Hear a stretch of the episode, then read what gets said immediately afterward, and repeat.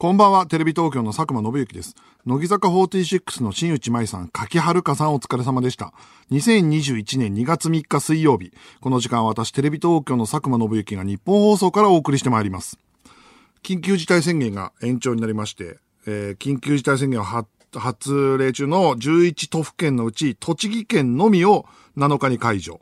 10都府県については3月7日まで延長ということで、まあ、なんとなく予想はね、してたけど、あのーただやっぱこの1ヶ月の間にさ、あの、いう日本放送の近くのさ、銀座の飲食店とかも結構バタバタと潰れたりしてるし、あとは、その何？あの、映画館にたまに行ったりすると、やっぱまだもうほんと、ほんとガラガラなんだよね、まだね。とかっていうのがあるから、飲食店とか、ライブ、もう結構延期になってるとこもあるし、ちょっと心配だ。あと一月大変だなっていうふうに思うなぁあともうテレビ的に言うと、我々本当久しく元気なロケをやってないですから。やりてえな、元気なロケ。今一番やりたいの商店街ロケ。商店街でボケまくるロケがやりたいよ。あーだから、あのーもちろん YOU は何しに日本へとかのスタッフが、とこの間話したら、マジいつ再開できると思います？外国人追っかけって。っていう風に言ってたし、えっと、この間、出川さんの充電で旅、充電のやつは、えっと、香取慎吾さんがゲストで、あれ9ヶ月ぶりのロケだったんだって。えーで、9ヶ月ぶりのロケでやっとちょっとずつロケ再開できるかなと思ったらまた緊急事態宣言になっちゃって、で、開けたからってすぐガチロケはいけないじゃん。あれガチンコだから。でテレ東の番組って結構、あれなんだよ、厳しいんだよね。タレントとはいつみんなガチロケで一般の人で絡むから、それってね、やっぱ気を使いながら進めるから、マジみんな、あの、緊急事態宣言が延長された後に会った後輩のディレクターたちはみんな、あの、なんつったらいいんだろう。無の顔してた。考えるの、うん、今は考えるのをやめますっていうふうに言ってたけどね。まあまあ気持ちはわかるよ、それは。そんな中ですよ。あの、この1、2週間、あの、急に世の中を席巻し始めたクラブハウスあの、音声の SNS ですか？先週も少し話題に出たけど、この1週間の間に爆発、またしたよね。でさ、そのクラブハウスの話出るかなと思って、でも、先週の時にはちょっと知ってて招待されてないみたいな感じだったじゃん。で、それをラジオで話したら、あの、ミュージシャンのピエール中野さんが聞いてて、そもそも招待しますよって言われて。で、それが何人か来て、なんか俺ちょっとせがんだみたいな、ラジオで、せがんだみたいになっちゃって、恥ずかしいなと思ったんだけど、一番最初にご連絡いただいた中野さんに、あの、あ、じゃあ喜んでってって。まあもちろん嬉しいからね。あの、それで、中に、あの、入ったら、あれって、電話番号知ってる人が入ってると、その、招待人じゃ、人じゃなくても通知が来るんだね。だから、あの、今さ、テレビ界でさ、何人かさ、本当にずっとクラブハウスにいるやついるじゃん。その中の一人である勇者の演出の板側に承認されるっていう。俺、ピエール中野に招待されたのに、あれってさ、招待された人が一生残るんだよね、アカウントに。だから、ピエール中野に招待されて、招待メールもらって入ったのに、俺一生、あの、後輩の板側に承認されたっていう、うん、夜勤 夜勤がずーっと押されるのよ。うん、板側と三宅はずっといる。えっとね、トップに出るじゃなくて、えっと、クラブハウスのプロフィールを見ると、ツイッターのプロフィールみたいなのあるじゃん。そうすると最後のページ、最後の行に、インバイトなんとかみたいな、誰々が招待でここに入りましたっていうのが入っちゃうの。生みの親が出ちゃうの。俺はそれはピエール中野でありたかったよ。なんで後輩に後輩に招待してもらったっていう。ってなるのよ。これだから意外に面白いのは、の、プロフィール覗くと、あ、この人に招待されたんだっていうつながりがわかるっていうのもあるんだよね。うん。まあ、もちろん俺みたいに、あの、遅れて入ったから、遅れて入ったから、その、知り合いが入ってて承認するって人もいるだろうけど、結構初期の人誰が招待してんだみたいな。まあ、ちょっとそのつながりがバレちゃうってのもあるんだけど、それで、今日ね、まあ、クラブハウスの話するかなと思って、まあ、でもやってないのに、一週間さ、あの、やってないのに、あの、やるのが嫌だなと思って。で、まあ、知らない人もいるから説明すると、クラブハウスって、あの、ルームっていうのを開くと、そのルームに、え、覗きに来た人を、お、誰々さんが来てるじゃんってのがバレちゃうのよ。あの、アイコンが出るから。だから、お、誰々さん来てんだったら、ちょっと話しなよって言って、インバイトってのを押すと、あの、招待されて、その人が、まあ、要は、ステージに上げられるみたいな感じ。で、えー、だから、俺、なんか芸人さんのやつとか聞きたいんだけど、見て入ったら、俺、佐久間さん来てるじゃないですかって言われて、話してくださいよみたいになって、わ、ちょっとなんかそれ恥ずかしいなと思って逃げるみたいになってから、ずっとこの一週間、聞いてもなかったの。あの、壇上、壇上に上げられるのが、あのちょっとなんか照れくさいというか、話すことねえしなと思って。で、のまま一週間話すこともなかったから、でもそれだったらトークできないなと思って。で、今日、試しに、その、自分一人で、ラジオ前に開いてみようと思って、えー、トークルームを開いて、一人喋りでいいからやってみようと思って喋り始めたの。その、ちょっとラジオ前に試しにと、クラブハウスどういうもんなのかっていうのやってみましたって言ったら、30秒後に吉田洋が入ってきて、吉田、吉田剛が入ってきて、で、吉田剛、まあ最初に来た人と話そうと思うんで、つったら30秒後に吉田剛来たから吉田剛を承認したのね。で、まあ剛さんと話すのは楽しいからいいやなと思って。で、剛さんと話し始めたら、まあ剛さんのフォロワーの人が、わらわらと聞き始めてる。で、自分がフォローしてる人が入ってきた時だけ別段でわかるようになってるのよ。あのーフォローしてない人が見、見てる、聞いてるんじゃなくて、知ってる人が入ってきたのは分かるようになってる。そこに、やすしっていうのが入ってきて。真っ先に。やすしと思って。秋元やすしなんだよね。うん。で、ゴーさんも気づくから、俺、秋元さん来てますよって言われて。で、俺も気づいたんだけど、初めての、その、クラブハウスのトークで、吉田剛と秋元康は荷が重いなと思って、どうしようかなと思ったんだけど、まあでも来てんだったら、まあみ、ね、と思って、ポンと押したら、秋元さんが入ってきて。で、秋元康と俺のと吉田剛の3人のトークになったわけ。あのー、まあまあ、よく考えたら、共通点っていうと、まあ、吉田剛はラストアイドルやってて、俺先週公開やってたから、その、まあそういう話で、っていうと、秋元さんとかと話してて、クラ秋元さんも、クラブハウス始めたの最近だっていうから、昨日、招待されたから分かってないんだよ、みたいんで、分かってないもん同士で、まあ楽しくトークしてたら、やっぱ秋元康が引き連れてくんだよ、いろんな人をね。うわーってその、ね、まあ芸能人の人とかみんな見に来て、そん、そこに、俺はフォローしなかったら気づかなかったんだけど、秋元さんが、指原来てるじゃん、つって。指原さん来てるじゃんって言ったら、それはなんかさ、招待ボタン押さないわけにもいかないなっていうか、まあまあ、指原さんって、あの、仕事したことないから俺。あの、何回かお会いしたことあるけど、と思って、これが初仕事になるのかなと思いながら、クリックして、指原さんが入ってきたわけ。で、指原さんが入ってきて、まあ、俺、秋元康、指原、えー、吉田剛の4人でトークしてる時点でも、まあちょっと荷が重いというか、うん、テレビ収録としてもヘビーだなっていう、この特番やりたくないんだっていうのが あの、始まったわけ。で、まあまあ、普通に喋ってたら、その、吉田剛が、アスカさん来てますよっていうのよ。で、俺、あ、もちろんてっきりね、あの、で、あーっつって、その、何？あの、斎藤飛鳥だと思った、最初。まあまあ、俺と、あのー、秋元さんだし、指原だしってことは、まあそのつながりで、乃木坂の？と思って、え、乃木坂も見てんだと思って。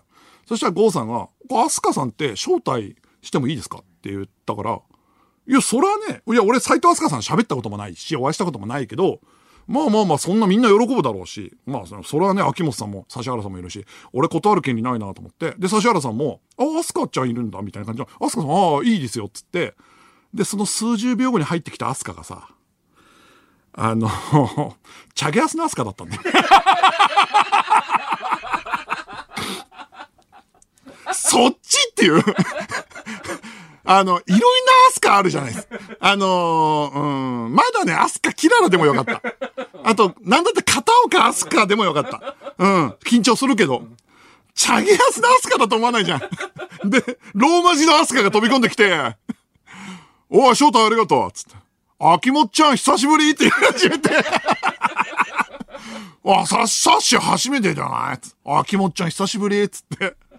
うん、今度小室と飯食おうよ、三人で。とかって、あの、言い始めて、あの、え、ちょっと待って。整理すると、俺、吉田剛、指原、秋元康、チャギアスのアスカっていうメンバーで話し始めたの。え、これ、これどういうことなんだろうなと思って。俺、アスカさんだって、ね、もちろんね、あ、向こうも俺のこと知らないし、秋元さんとかは知ってるかもしれないけど。で、吉田剛さんが主催したことあったらしくて、だから、まあ、招待したんだけど、いや、斎藤飛鳥だと思ってたから、心の準備がと思って、と思ったら、今度、その、指原さんが、あ、小じはる来たって言うの。で、小じはる来たって言って、で、小じはる来たって言われたら、小島は、春菜さんね。このタイミングでさ、このメンバーで話してて、小じはるを招待しない理由がないじゃん。ね。あのー、無視するのもおかしいし。俺も小じは、小じはると会ったことないけど、まあまあ、もう、アスカ来てんだから関係ねえやと思って、で、探して小島っていうアイコンみ、小島っていうのと女性が、まあ、俺の知ってるフォルダの中にいたから、その小島をクリックしたの。で、えー、もうなんだったら小じはる来てくれと。小じはると指原さんが話してれば、アスカさんと秋元さん対抗できるというか、このままだと俺が、アスカ、よし、あの、吉田剛、秋元康、指原を回すのは無理よと思って。って思ってたら、ポコンってアイコンが入ったから、うわ、小じはるだと思ったら、あの、すいません、佐久間さん多分間違えたと思うんですけど、小島みなみですって言って、AV 女優の小島みなみ。俺が、あの、小島、焦りすぎて、小島、女性で、あ、女性アイコンの小島、女性アイコンの小島って言ってクリックしたのが、AV 女優のゴッドタンテコも出てくれてる小島みなみさんで、小じはるは、どうやら、あの、春菜とか、ローマ字の春菜とかっていう文字で、だったらしいのよ。だから、小島みなみがものすごく申し訳なさそうに、はじめまして、あの、AV やらせてもらってます、小島みなみです。って言って、あの、佐久間さんが間違えたと思うんですけど、っていう、オールジャンルのエンタメが揃った。俺が間違えたばっかりに、もうほんと、あの、日本の音楽界の巨匠から作詞家、今ね、一番売れてる女性タレント、そして下世話なインタビュアー、そして AV 女優。で、申し訳ないっつって、小島さん申し訳ないって言ったら、あの、はい、私聞いてますって言って、あの、ってなって、で、あの、喋ってたら、あの、さすがにさ、まあまあ、特に指原さんと秋元さんと飛鳥さんがいるから、ブワーって人増えて、俺ラジオ前の練習で始めたのに、すごい数になったんだけど、そしたら、クラブハウスって、まあ、やっぱ親切な SNS だから、まあ、あの、そのト、トラフィックが多くなるのに耐えられなくて、何回か落ちた何回もね。で、何回も落ちて、入ろうとしたんだけど、たまたま本当に、いろんな人が落ちて、入っては繰り返してる時に、あ、これなかなか繋がんねえなって言って、そしたら友達から LINE が来て、あの、たまたまそのクラブハウス見てたんだろうね。お前今、アスカが部屋に一人にいるぞって言うんだって。みんなが偶然、あの、全部落ちちゃって、アスカさんだけ。一人、いるって状態で、アスカさんが、俺は聞いてなかったけど、俺は落ちてるから。友達曰く、え、どうなってんの？俺一人なんだけどって。っていう、アスカ一人ぼっちっていう状態になったっていう。ちょっとそれはめちゃくちゃ面白いなと思って、友達からそのスクショが来て、おい、アスカ、アスカ一人にしてんじゃねえって言って、お前が開いたルームだろって言われて、なま、慌てて入ろうとしたんだけど、なんか繋がんなくて、で、なんとかやっと戻ってきてってなったんだけど、まあそこだってみんなね、あの、秋元さんとかもなんか収録がある、ラジオ収録があるとか、なんかそんな話になっていなくなって、俺も日本放送に来なきゃいけなくなったから終わったんだけど、あのね、あの、もう怖くてなかなかやれない。あの 一発目のその、あのー、クラブハウスを開いたのが、こういう状態になると。いやー、びっくりした。まあ面白かったけどね。こういう奇跡の瞬間はあって面白いと思うけど、まあでも俺は個人的にはたまにでいいなと思思ったね。うん。使い方としてはさ、クリエイターがみんな使って話し始めてんじゃん、今。それもさ、やっぱり、裏方の話が面白いってなっちゃうと、バレちゃうから俺だけじゃないってことが裏方の話が面白いっていうのが バレちゃうからなうん、みんなほどほどにしてほしいんだよな そうなんですよね、っていうね。うん。あとエンタメニュースで言うと、もう、キングゴングの西野くんが吉本退社したということで、この番組に来てくれたね、スーパースターキングコングの西野。ね。で、オリラジと違うのは梶原くんは辞めないっていうね。だから、まあ、あの二人ね、別に連絡密に取り合ってるし、多分コンビで決めたことから全然問題ないと思うんだけど、この話は俺も全く知らない。ね、ネットニュースで知って、で、もう本当に西野から聞いてるのっていうのはね、あの、まあ、あ、ちこち踊りって言ってたけど、俺は女抱いてますっていう うん、女抱いてますっていう。千人、千人切りしてますっていう。うん、千人切りって言葉を10年ぶりぐらいに聞いたけどね。それぐらいしか聞いてないから。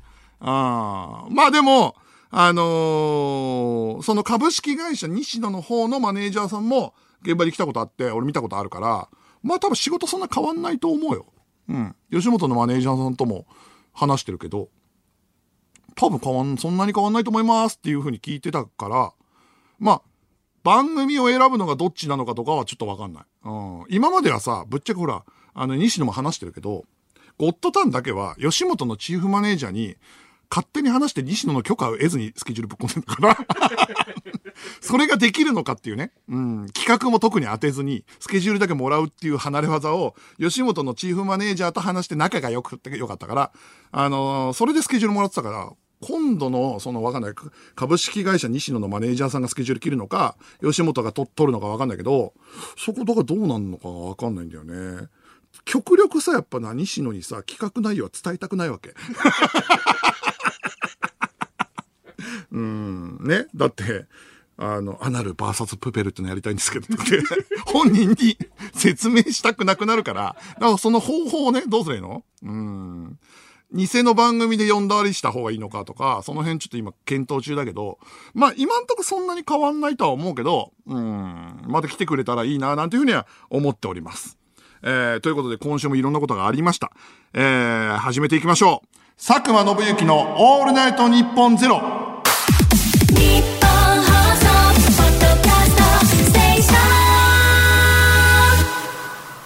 改めましてこんばんは。テレビ東京の佐久間信之です。毎週水曜日のこの時間は佐久間信之のオールナイトニッポンゼロをお送りしています。えー、他のニュースで言うと、キリンの川島さんが朝の帯番組の MC で TBS のラビット、ね。加藤浩二、設楽治、川島明ですよ。いや、マジで朝の MC すごい並びだよね。全員と仕事したことあるけど、うん、いや、これ川島くんね、梶さん、テレ朝の梶さんとも、ちょっと前ぐらいから、あの、川島さんが見つかりすぎている問題っていうのは話し合ってる何回も。こんな、あんなね、みんなもちろんめちゃくちゃ売れたのは嬉しいけど、でも売れすぎて、レギュラーでゲストでは来てくれなくなるっていうのがあったのに、川島さんもついに花大さんのそのコースというか乗ってしまったんで、うーん。まあ、ゴッドタウンはね、いつもで来るとしたら夜中だったから、あのー、川島さんが翌朝眠いってのを我慢してくれれば、呼べないことはないんだけど、まあ、川島さんも来てくれるとは思うが、でもまあ、芸人ほんとすごいね。うん。芸人のなんか仕事の、あのー、幅の広げ方？やっぱ今、どの仕事でやってないものもないんじゃない芸人。だって、コメン、ワイドショーのコメンテーターからさ、で、もうこのワイドショーっていうか情報番組の MC までだから、それあれだよね。うん。スキャンダルが命取りになるよね。ここまで仕事の幅広げたら、そうなってきちゃうよな、そりゃなっていう。今ほんと最強だもんなっていうふうに思うわ。そんなスーパースターたちの話もありながらよ。そんなスーパースターたちの話もありながら、あの、一個触れたい話としては、あの、先週ね、俺がタリーズ、タリーズで、あの、俺が仕込んだ番組の、えー、撮影の2時間前ぐらいにタリーズで仕事しようと思ったら、アルコピースの平子がいて、平子と話できるかなどうかなと思って、2時間は持たないなっていうふうに勝手に思って、で、えー、平子が、に気づかれずに外に出たと。で、外に出てからいろんな顛末があったよってトークしたじゃん。そしたら昨日のアルコピースの DC ガレージで、平子側からの、あそのエピソードトークが話されてたみたいなのよ。このマルチアングルトーク パルフィクション的なというか、あれ、どっちかというとあれだよね。あの、ゲームのさ、428? あの、封印された渋谷ってあるじゃん。あの、主人公変えられるやつ。それみたいなトークが行われてたの。そしたら、俺がコーヒーを持ってタリーズの奥に入って、平子は角が好きだから角にいたんだよね。それで、あ、平子だ、やべ。隣し空いてるけど、そこで2時間は無理だなと思って、出ていく一部始終、平子気づいてたらしいじゃん。で、気づいてたらしいじゃん、あいつ。それで、あの、平子も同じこと思ってたらしいね。いや、佐久間だ、佐久間さんだ。あー、まあ別に喋ればしゃできるけど、2時間はきついなってお互い思って そこまでいいのよ。で、平子もその、なんつうの？あのー、別に、あの、喋りたくないじゃなくて、喋ったらお互い気遣うから盛り上がるだろうけど、ちょっとあれだなっていうのが思う。問題はそっからよ。俺あんなゴーレムみたいな喋り方しねえから。あんなでかいノロマに気づかねえわけがねえとか、ジェロム・レバンナみたいな体型だとかさ、あとそっからの俺のモノマネ、うーん、俺座れるかなみたいな喋り方。そんな喋り方しねえからっていうのと、ただまあそこも100歩譲って、面白くするためだし、別にそれで傷ついたりはしない。平子に関しては。やっぱり最終的に一番悪いのは酒井。平子の影に隠れて俺の悪口をめちゃくちゃ言う境。そうなんだよな、結局。鬼越トマホークの構造になってんだよ。そんなこと思ってないんですけどのトークのもっとひどい版っていうか、平子がちょっと真似した俺のゴーレムのモノマネをもっと何倍もひどい形で やり続ける酒井っていうね。うん、まあ普通に挨拶しとけばよかったよ。うん、ほんと普通に挨拶して、で、じゃって言えばよかったのに、あの時一瞬ね、やっぱ持たねえなって勝手に思っちゃったから、お互いに傷つくっていう まあまあでも、なんかラジオの醍醐味感はしたけどね。あのー、曲またいで一個のエピソードをどっち側からか話せるっていうのは、すげえ面白いなと思ったけど、っていうことだったんですけど、ということで、えー、メールを募集しましょう。私気づいてますよっていうメールを送ってください。気づいてますよです。あの、僕が気づいてないと思ってたけど、平子くんが気づいてたようにということで、あなたが気づいていることをお待ちします。えー、受付メールアドレスは、佐久間アットマークオールナイトニッポンドットコム、佐久間アットマークオールナイトニッポンドットコムです。メールを送ってくれたリスナーから抽選で5名に番組ステッカーをプレゼントします。さて、この番組はスマートフォンアプリのミクチャでも、東京都千代田区有楽町ニッポン放送第3スタジオのライブ映像とともに、同時生配信でお届けしています。さらに放送終了後にはミクチャ限定のアフタートークも生配信。ミクチャのアプリをダウンロードして、オールナイトニッポンゼロのアカウントをフォローするだけで、誰でも簡単に無料で見られます。オールナイトニッポンゼロ、ぜひミクチャでもお楽しみください。では、ここで一曲。ウルフルズで、ええね。テレビ東京の佐久間です。この時間佐久間信之のオールナイトニッポンゼロをお送りしています。メールが来ています。えー、韓国、ラジオネーム薄毛のロン毛。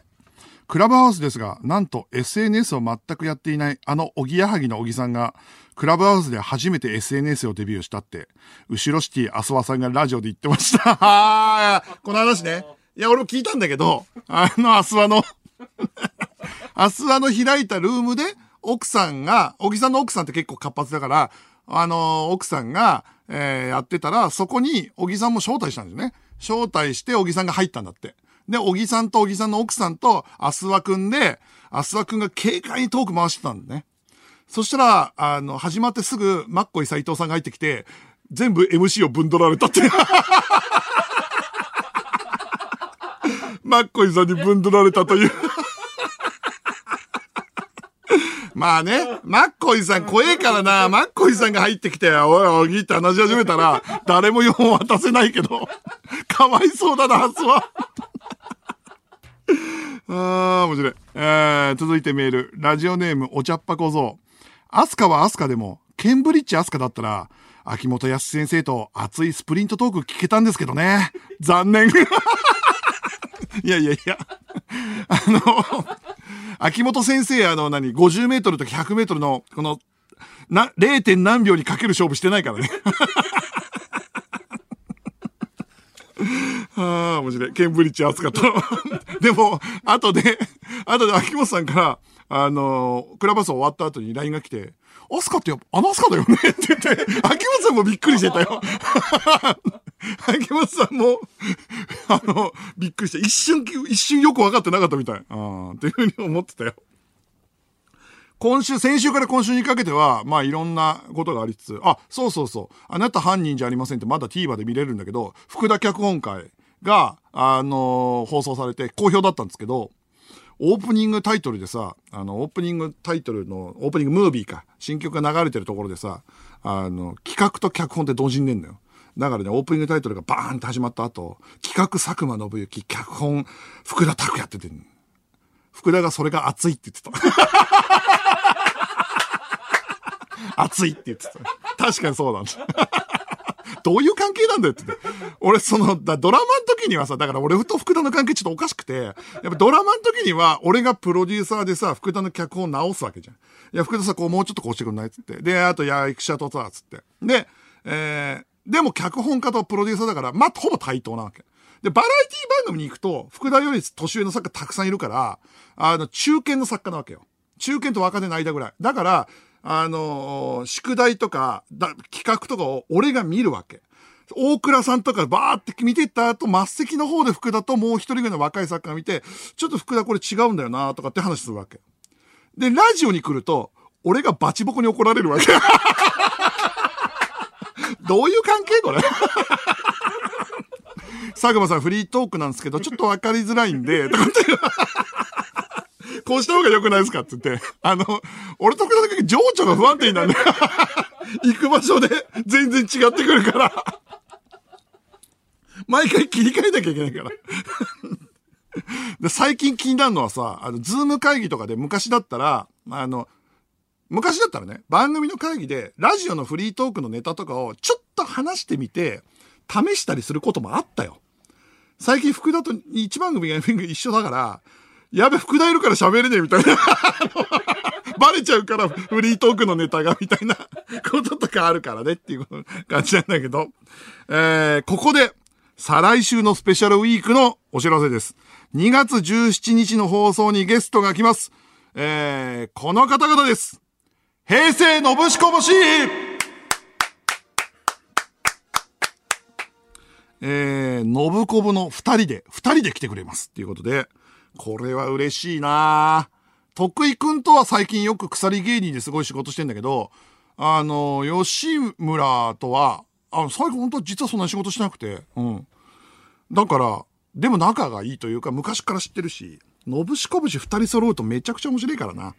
ああ、だから、なんかさ、みんなさ、キングコングが二人で来た時に、キングコングってあんな関係ですごい面白いんですねって言われたみたいなことが、今ののぶしこぶしも、それぞれで活躍してるから起きるのよ。だから、なんか結構楽しみ。そのコンビ感のスパークした感じが出るんじゃないかなっていうので、二人珍しいなと思うし。あとみんなあれでしょ？うん。あんまりいないでしょ？ネタほとんど知らないのに売れてるコンビ。うん、ネタね。俺もね、よく知らないもんだって。うん。吉村くんが脇鳴らしてるイメージしかないでしょ、みんな。で、あのー別の番組の時に吉村がその時のことを思い出してて、いや、みんなはさ、いろんなネタあったじゃんとか。オードリーさんズレ漫才とか。俺脇鳴らしてる時ね、恥ずかしかったよ、つって。恥ずかしかったよ、ってたけど。まあ、その二人が来るんで、えー、再来週、再来週かなえー、17日ということで楽しみですね。いろんな話も、あの、したいなと思うし。あとね、あの、今回の信子ですごい楽しみなんだけど、あのー、最近俺あちこちオードリーと笑うラストフレーズで仕事して、あのー、今の板倉が異常に面白いから 板倉もどっかで呼びたいっていうっていう気持ちはある。うん。うん。あとね、うん。あと、いい加減、あのー、アルコピースを呼んで、うん、お前が一番悪いぞって酒井に注意したい。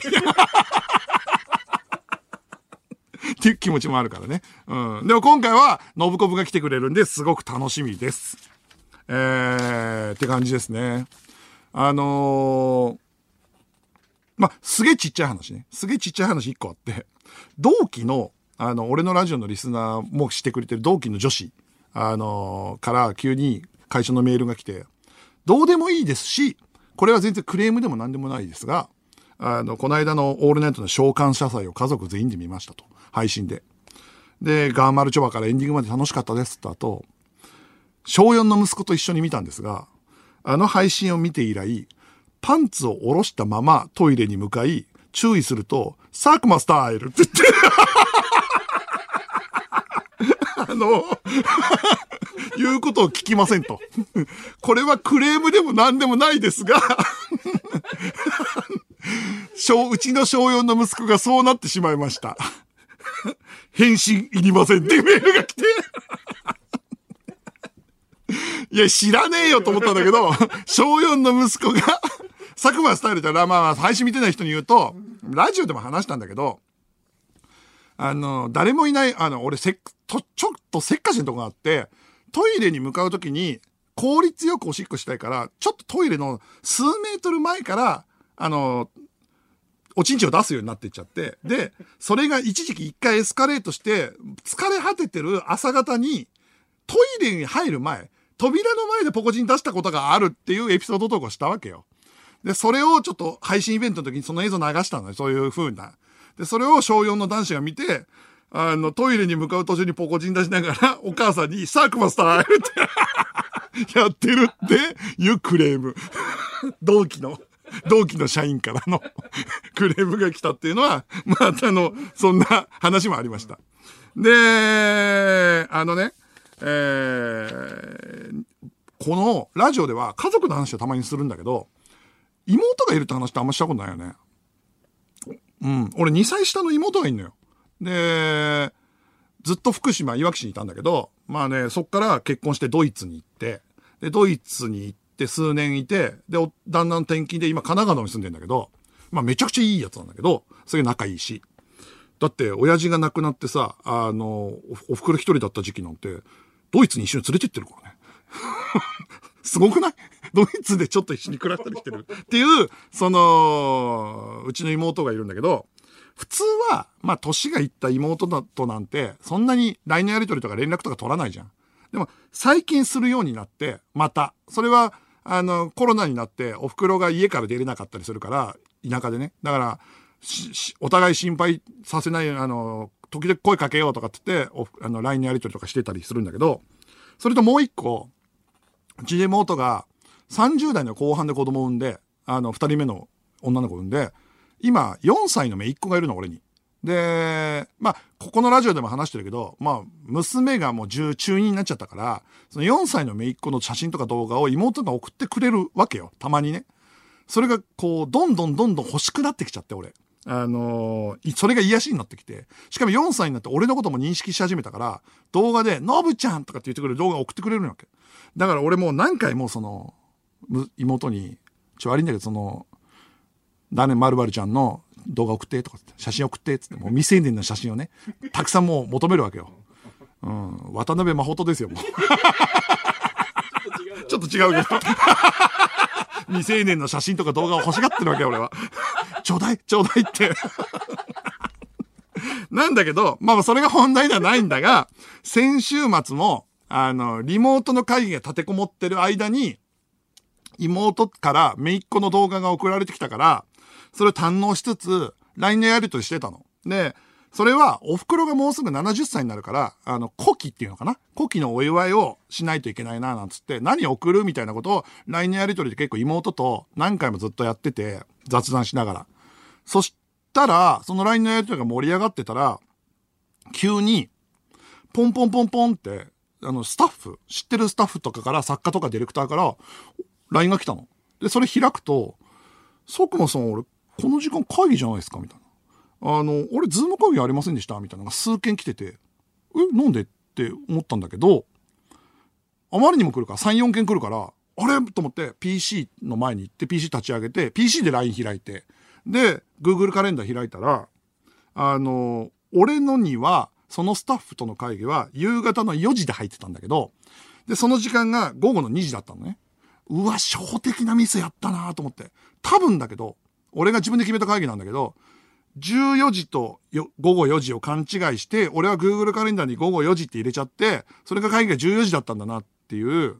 で、うわーすいませんってなって、まあその LINE に、えっ、ー、と、 Zoom のリンク今から送りますんでみたいなことを送っ、あの、LINE で1、2通返したんだけど、これ1、2通返しても結構来るから、10人ぐらいの会議だったから、ああ、もう、とりあえず Zoom 立ち上げて、 Zoom を立ち上げて、その招待リンクだけもうどんどん送ろうと思って、で、そしたらやっぱ案の定さ、もう10分くらい遅れちゃってたから、LINE にポンポンポンポンスタッフさんとかいろんな人から LINE が来るから、その Zoom のリンクをとりあえずもう何も言わないで、さい、あの、ごめんなさいとか最初書いて送ってたんだけど、そうするとどんどん遅くなっていくだけじゃん。だからもうリンクを全部送って会議を立ち上げてまとめて謝ればいいやと思って、リンクをとにかく来たあの LINE にリンクをどんどん送ってったわけ。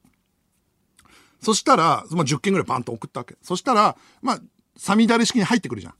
ポンと入ってきたから、あの、最初の作家さんが、あ、すいません、ちょっと時間を間違えてて、っていう、で、14時を4時でって説明したらもう一回ポンと入ってきて、で、もう一人入ってきたから、すいません、あの、14時と4時を間違えてて、って言った時に、これ延々と謝り続けんと 効率悪いなと思って まあまあそうじゃん。だってまあ俺、まあ、俺が悪いんだけど、あと一人目の人はこのまま行くと、10回分謝るのを聞かなきゃいけなくなるから、これは一旦謝るのやめて、正体のやつが溜まってから、あの、一気に全部、あの、全員の入室を許可するってボタンがあるから、それで全員入室して全部開いてからちゃんと謝ろうと思って、で、30秒か1分黙ってて、うん、で、そとポンポンポンポンポンポンポンポンポンポンって入ってくるから、あの、それの全員の入室を許可するボタンをバツンと押したわけ。そしたら、あの、 Zoom ってさ、さ、あの、どんどんどんどん開いていくじゃん。で、リンクがどんどん、あの、画面が大きくなっていって、それが9分割とかになっていくじゃん。で、バンバンバンバンバンってなって開いて、ある程度揃ったなと思ったところで、謝ろうと思って、いやーなんか申し訳ないみたいな感じで最初、そのぐらいのテンションで話し始めたんだけど、その会議が、その、まだ番組になるかなんないか分かんない会議で、新顔のディレクターとかもいたのよ。初めて仕事する人。だから、知ってる作家もいるけど、ごめんみたいな感じで謝ろうと思ったら、あのー、し、知らない作家にはちょっと失礼かなと思って、初めての作家には、だからちゃんと、フォーマルな感じで謝ろうと思って、まあ、あの、一旦テンション下げて、あの、申し訳ないと。あの、まだ番組になるかどうかわかんない会議で皆さんのお時間いただいてるのに、僕の時間が勘違いして14時、あの、4時だと勘違いしてて、14時でっていうふうに、あの、話してる途中ぐらいの右下に、知ってる顔がいて、あの、3、4歳の子を抱いた、俺の妹がいたの。ん？と思って。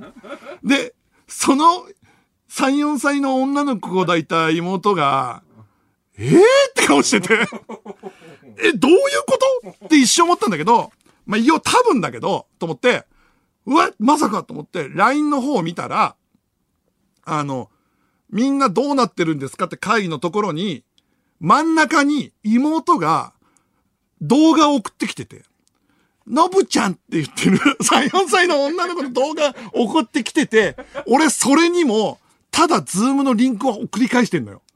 だから多分だけど妹は、はいはいお兄ちゃんと、直接喋りたいのねと、うちの娘と、動画じゃもう我慢できないのねって言って、 Zoom のリンクを開けたら、自分の兄貴が、申し訳ありません。っていう、で、知らねえおっさんとかがいる中、申し訳ありません。っていう謝罪を。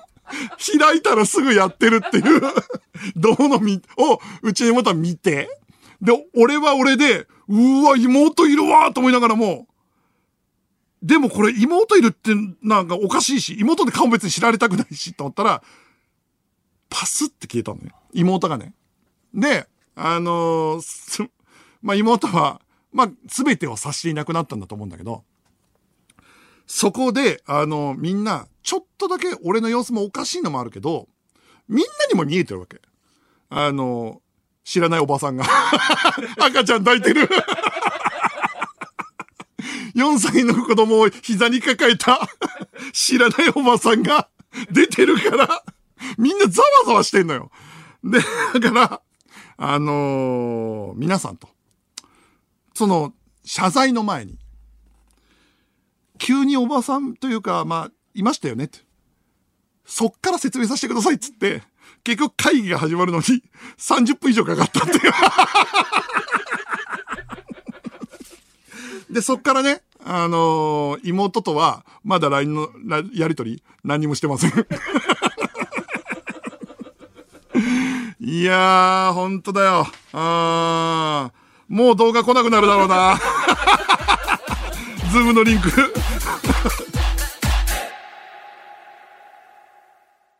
テレビ東京の佐久間です。この時間は佐久間宣行のオールナイトニッポンゼロをお送りしています。花束みたいな恋をしたは、あのー、坂本雄二さんが脚本で、あのー、菅田将暉さんと有村架純さんが主演だけど、二人が付き合って別れるまでの5年間で、別れるっていうのは全然ネタバレじゃないのよ。もう頭でわかるから。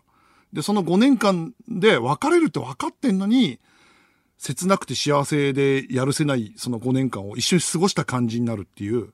しかもその5年の間になんか、人の恋愛見てんのに自分の人生も考えちゃうみたいな、すごい素晴らしい映画で、大傑作なんですよ。で、それぜひ見てほしいなっていうふうに思います。あとはですね、あ、あのー、あ、ディズニープラスかのワンダビジョンをリアルタイムで見といた方がいいよ。今もうリアルタイムで今すごいことが起きてるから。っていうのはあれもネタバレになるから言えないんだけど。えー、メール来てます。ラジオネーム割れまくるシャボン玉。佐久間さんの会議に入ってしまった妹さんと、クラブハウスのルームに入ってしまった小島みなみ、完全に同じ境遇ですよ。そうだよな。そうだよ。だってさ、俺さ、やっぱね、妹にさ、幼女の写真をくれとか、幼女の動画をくれとか、未成年の動画くれっつってさ、それでリンク開いたらさ、謝罪してんでしょ？まほとだよ。ちょっと違う。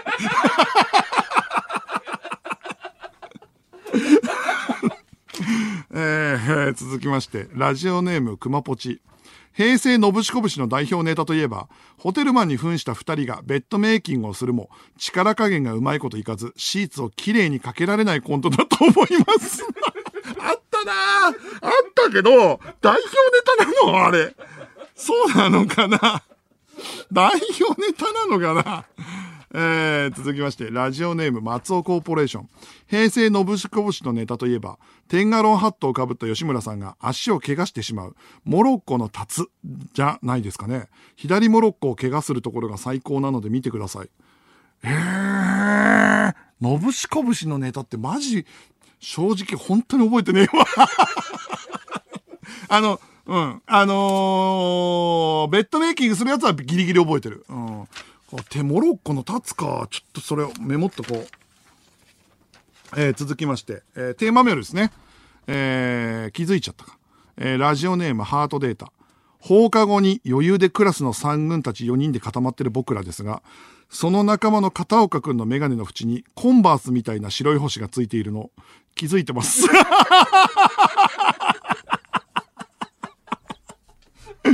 ああ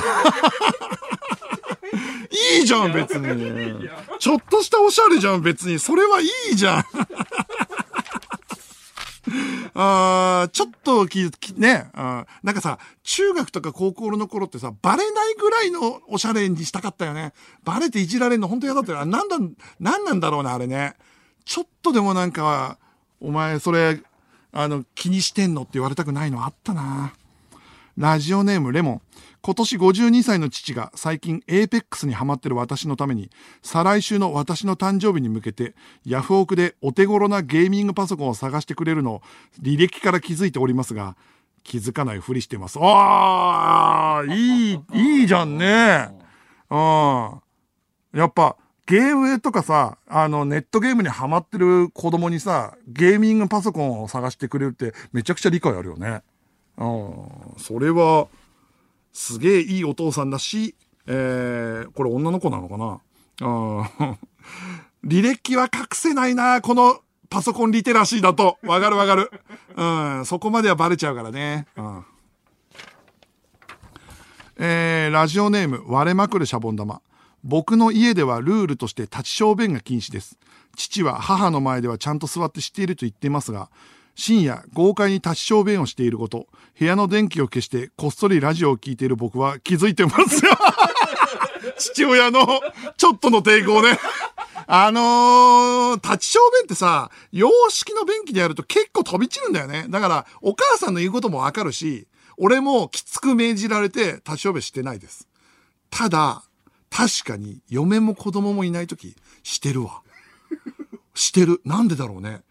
俺のちょっとプライドが、嫁も子供もいないのに座ってできるかっていう してる俺もよく考えたら。うん。で、その後拭いてる。結局飛び散るんだから。で、飛び散って嫌な気持ちになるから、俺拭いてるわ。立ち小便した時。水戸結局飛び散るから。やってるなぁ。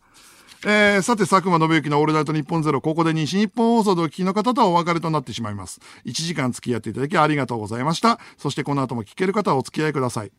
えー、では、ここで1曲、えー、ヘルシンキラムダクラブで、グッドニュースイズバッドニュース。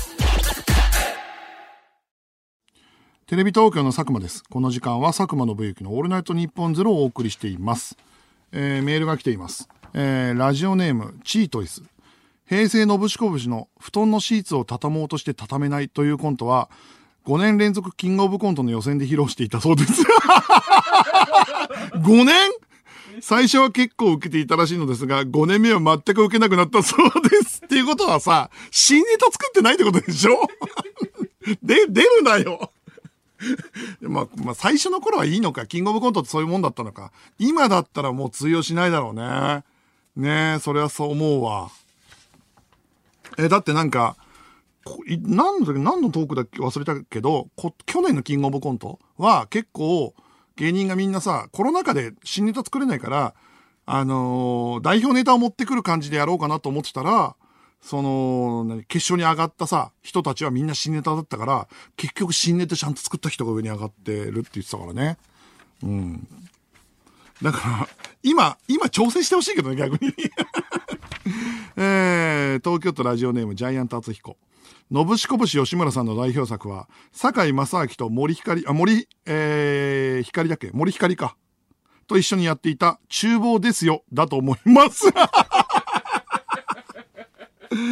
あー、厨房ですよね。なんかね、えっ、と、あちこち踊りで言ってた。厨房ですよ。本当に嬉しくて、本気でやって、酒井さんの場所を奪おうとしてたんだって。俺は奪うってつもりで、いつか下克上するってつもりだったら、番組自体が終わったって言ってたけどね。でも、吉村くんって、そういう意味で言うと、大物ハマるよね。だって嵐のさ、あの、なんだっけ、嵐に仕上がれの、あの、グルーメのやつの MC ってあれ、最初さ、週替わりだったんだよ。最初週替わりで吉村くんもお試しだったんだけど、結局嵐が多分伸び伸びやれたのが吉村くんだったんだろうね。で、あの時の吉村くんの売れ具合でさ、厨房ですよのサブ MC もおかしいじゃん。ってことはやっぱ、大御所とか売れてるタレントと絡む時がすごいんだよね。だから吉村くんは、あのー、昔からそういう、なんかそういう、その、なんかなぜかハマるパワーがあるんだよなっていう。では、こちらのコーナーに参りましょう。企画書はラブレター。リスナーの皆さんに送っていただいた一行の企画書を紹介していきます。さあ、どんな企画が届いているのでしょうかえー、青森県ラジオネーム、思い出の三サロ。ゲストに自身の過去の恥ずかしい発言や黒歴史など、言いたくない秘密が答えになっているクラスワクロスワードパズルを解かせ、それを深掘りする番組、墓穴を掘って答えを埋めろ。あー、これは、これはあれだね。なんつったらいいの？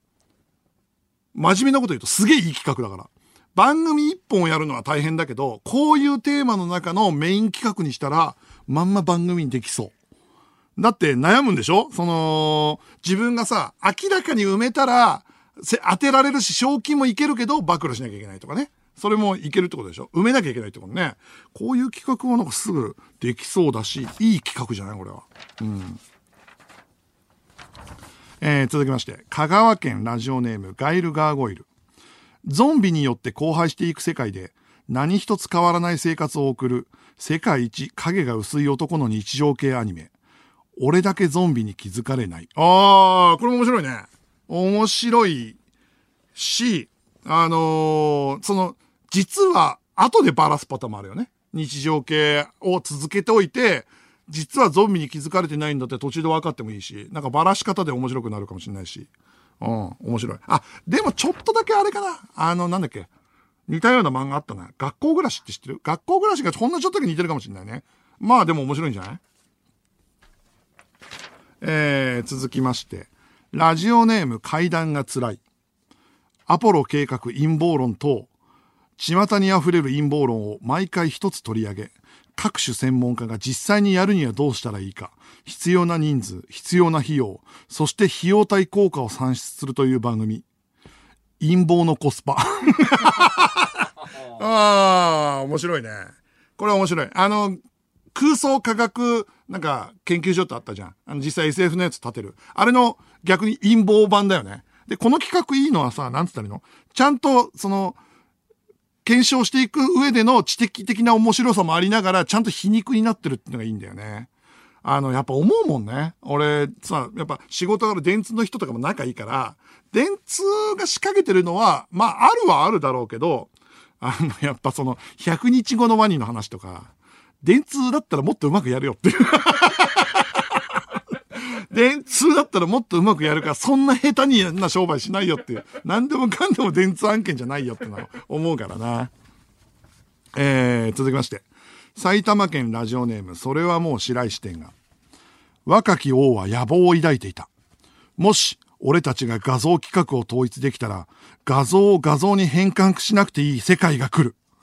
世はまさに画像ファイル戦国時代。JPEG や GIF などの大型画像企画を全て統一するまでを描く、ヤングジャンプ連載の画像大河ロマン。ピングダム。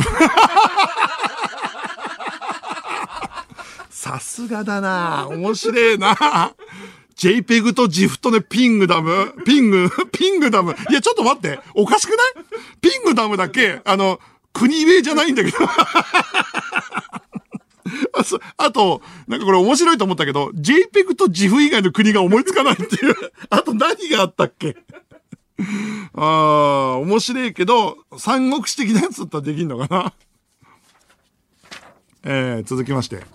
えー、ラジオネーム、えー、京都市ラジオネーム、好き好き大好き超愛してる。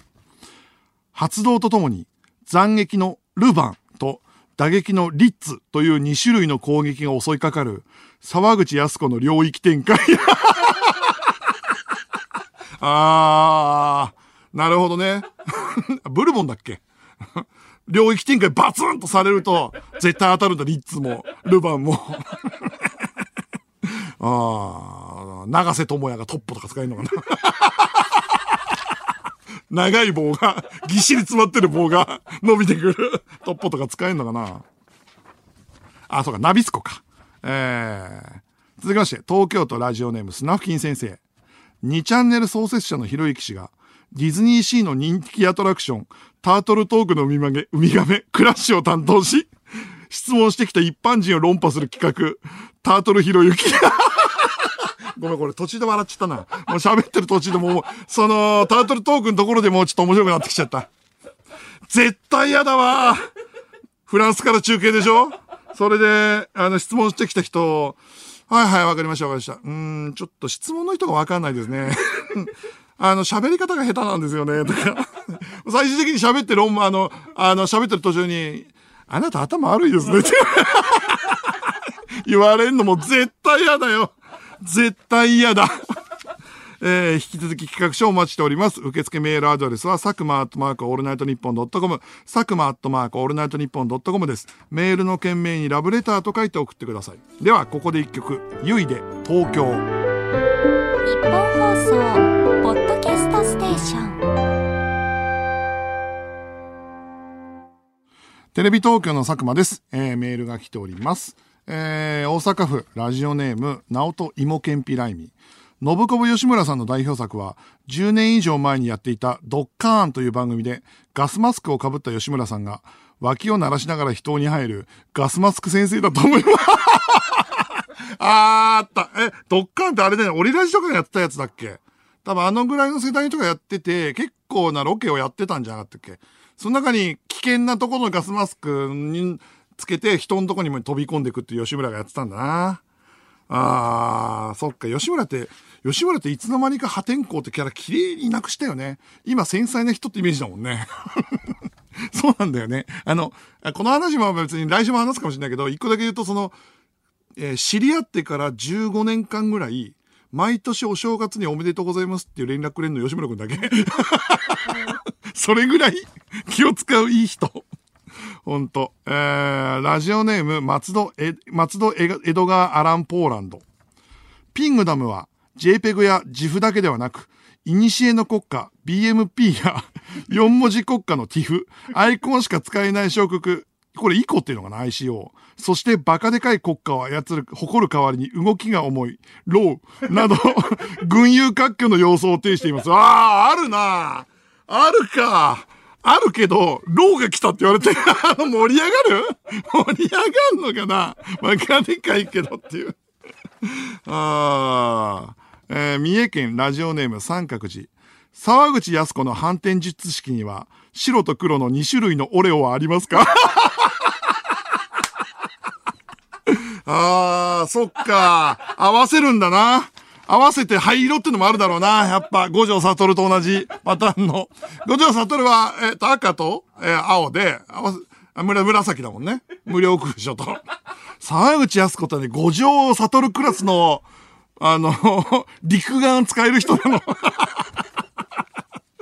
ああ、反転術式、俺よって面白いな。えー、東京都ラジオネームジャイアント厚彦テーマメールですね。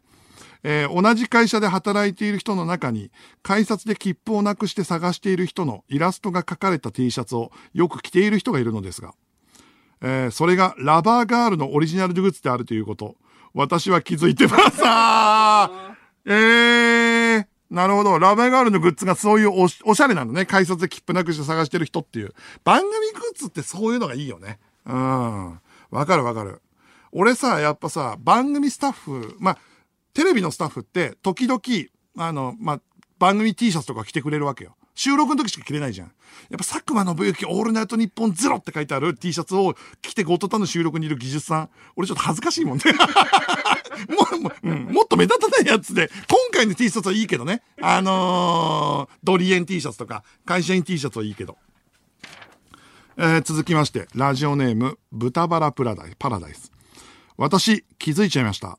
今日の佐久間さんの赤と黒のネルシャツって、B'z の稲葉さん、それも一部と全部の MV の衣装を意識してます。えー、俺意識してんの？してねえから ああ、面白い。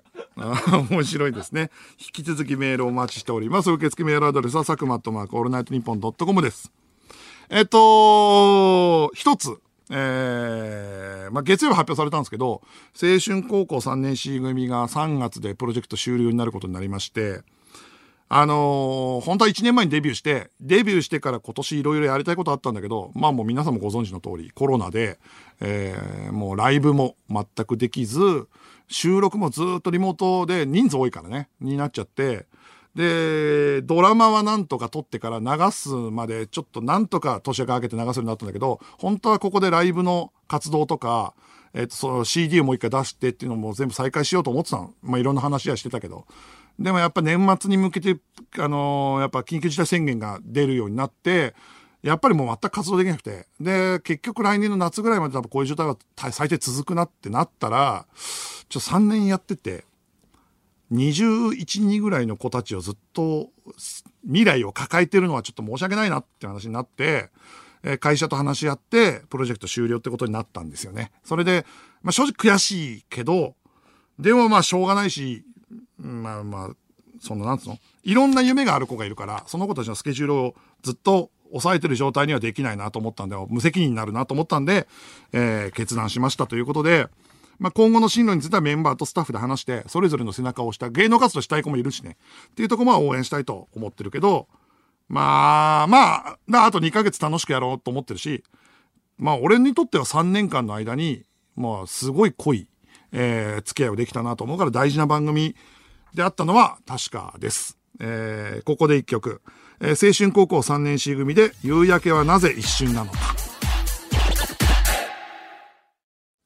佐久間信之のオールナイトニッポンゼロ、そろそろお別れの時間です。ミクチャでは番組終了後にアフタートークもあります。そちらもぜひご覧ください。そして、ラジコのシェア機能を使うと、この番組を友達におすすめすることもできます。えー、危ね危ね、夕焼けがすげえいい曲だからさ、危うく花粉症になるとこだった。やべえ、ほんとブースで、ブースで花粉症だったら最悪だからね。えー、ラジオネームバッテン。何かが終わることは何かが始まるでもる、始まることでもあるということ。青春高校のみんなはこれからまた新たなスタートを切ること。僕は気づいてますからね。なんだろう、すげえいいものもらってんだけど、めちゃくちゃ面白くなっちゃった。あまあまあそうだよね。みんなね、いろんな人生というか、何で何だってなれますからね、これからね。まあ、傷つくこともあると思いますけど。はい。えー、ラジオネーム銀南ブー。昨年11月の二血に信子部が出演した際、ずっと不仲だったのに、最近コンビ仲が良くなったのは、ネタを諦めたからだと言ってました。まあな。苦手なことやめるとね、得意な、あの、仲良くなったりするからね。ネタ作りってやっぱり、結局一番芸人が揉めるってネタ作りだし、バンドは、あの、音楽だってね、音楽のその、レコーディング曲作りだって言うからね。でもなんか、でも結局は得意が売れたからだと思うよ。どっちかが売れてないコンビだと、やっぱり結構揉めんだよね。で、二人ともそれなりに売れたからだと思うわ。うん、ファーストサマーウイカが言ってた。人をし嫉妬しなくなったのは売れたからですって言ってたから。うん、っていう風になったからねっていう風に思うね。えー、再来週、そういうことで、今日いろんな、えー、ネタでもいじってましたけど、信子部の二人が来てくれるということで、どんな、えー、話ができるのかっていうのはすごい楽しみだし、信子部に思ってることがあるんだったら、あの、やっぱ吉村君の得意は、あの、何でも答えてくれるんで、どんどん送ってほしいな、なんていうふうに思います。えー、そしてこの後4時半から上柳正彦朝ぼらけです。ぜひお聞きくださいっていう。えーと、青春高校の話にちょっと戻っちゃうけど、えー、だからドラマね。ドラマはどうしても放送したかったのよ。なんでかっていうと、こうなるかもしんない、終わるかもしんない。じゃあ、そうしたらドラマ放送する意味あんのかってあるじゃん。でも、もう意地でも放送したくて。それはなんか卒業制作みたいな意味合いがあって、で、しかもちゃんと面白いものができたから、ぜひ、青春高校のドラマは、えー、彼らの、えっ、と、勇姿を見届ける意味でも最後までご覧いただきたいなっていうふうに思います。そしてあの、企画、佐久間。脚本福田っていうのまだ、あの、TVer で見れるんで。その部分だけでも見てください。熱いんで。やろうども港に別れを告げる要素のテレビ東京の佐久間信之でした。